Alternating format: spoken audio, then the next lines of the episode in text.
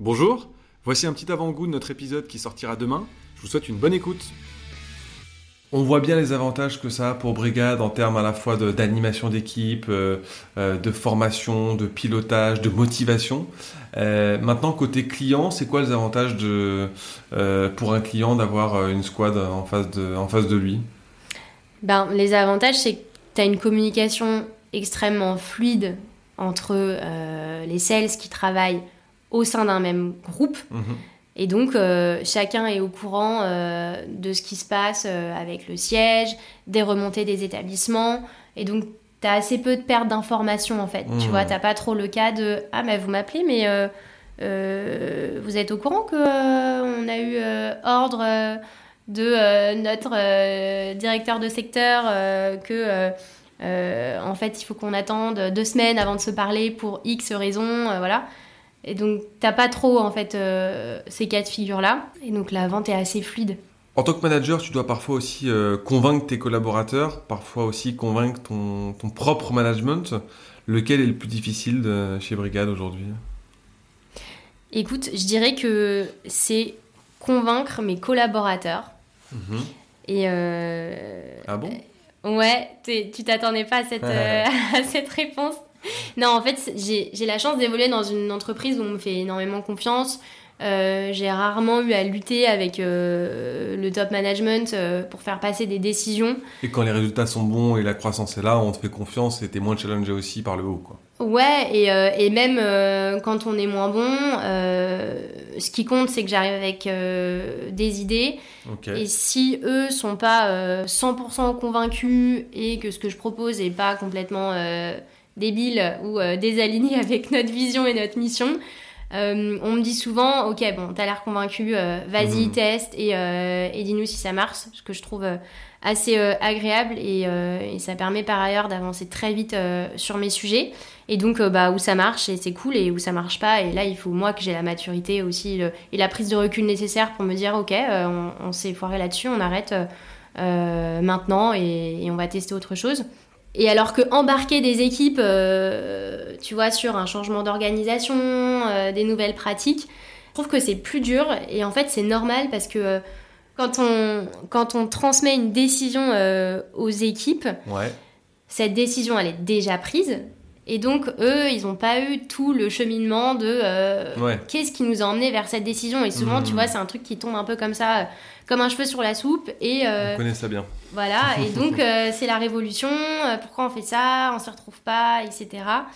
Et donc, d'où l'importance, je trouve, de toujours contextualiser une décision Mhm. en leur partageant le pourquoi du comment. Et donc, si tu les as préparés en amont à voilà, on est en train de bosser sur tel sujet parce que c'est important qu'on fasse mieux là-dessus, je vous partagerai euh, euh, les décisions prises, le cheminement de notre réflexion.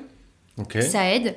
Et, euh, et moi, je suis persuadée qu'une équipe qui comprend les enjeux transverses de la boîte, les challenges sur le long terme, euh, parce qu'on prend le temps de leur partager ce niveau d'information, Mhm. accepte beaucoup mieux les décisions, euh, travaille de manière plus intelligente et plus facile à manager, d'autant qu'une équipe qui comprend euh, tous ces mécanismes et décisions euh, aura souvent le bon niveau d'insight et de feedback en fait euh, Mm. sur, euh, sur tes décisions et je trouve que c'est aussi essentiel à l'amélioration des pratiques et, et des process.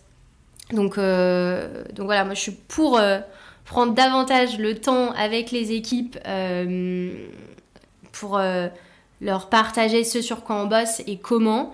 Euh, et je suis contre écarter euh, les explications et les discussions, même avec les profils les plus juniors, Mhm. sous prétexte que euh, ça me fait perdre du temps. En fait, je perds pas du tout du temps à faire ça, quoi. C'est Mm. l'inverse. Ok. Si on revient un peu à la vente euh, pure et dure, tu as parlé tout à l'heure des, des démos. Est-ce que tu as des tips justement pour, pour faire une bonne démo? Ouais, je peux t'en partager deux. La première, c'est pas faire de démo à 360 du produit euh, Mm. parce que euh, souvent au stade de démo, euh, tu as deux, trois features en fait qui intéressent euh, ton prospect. Donc à toi de bien faire ta phase de découverte Mhm. et de savoir ce qui va faire euh, mouche et ce qui va avoir un impact sur ton closing. Donner envie, mettre l'eau à la bouche, quoi, en fait. Ouais, exactement. Et le deuxième tips, euh, c'est laisser la main à ton prospect pendant la démo sur l'outil.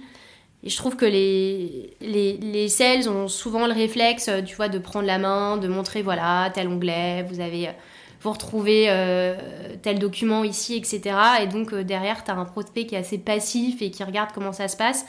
Euh, et moi, j'aime bien, voilà, dire, bah, tenez, naviguer sur l'outil. Je, je, vais vous guider. Et donc là, tu as quelqu'un qui, qui t'écoute forcément, puisque mmh. c'est lui qui fait les actions. Euh, et, euh, et, qui commence à se familiariser réellement avec l'outil. Ah oui, c'est pas bête. Donc tu laisses la prise en main et tu lui fais les commentaires et tu lui expliques, ok. Ah, c'est smart ça, mais ça veut dire que tu dois partager euh, tes codes en amont pour que ce soit lui qui se connecte et qui fasse la, la démo en quelque sorte? Ouais, en fait, ils créent leurs accès assez rapidement sur Brigade et ensuite ils ont accès à la plateforme en fait. Donc ça se fait très bien en visio. Ok, c'est super smart ça. Mm. Ok. Tu me disais en préparation du podcast que tu participes encore au, rendez-vous euh, grand compte. C'est quoi tes tips justement pour, euh, pour closer un, grand compte? Alors, je vais, te, je vais t'en donner euh, quelques-uns.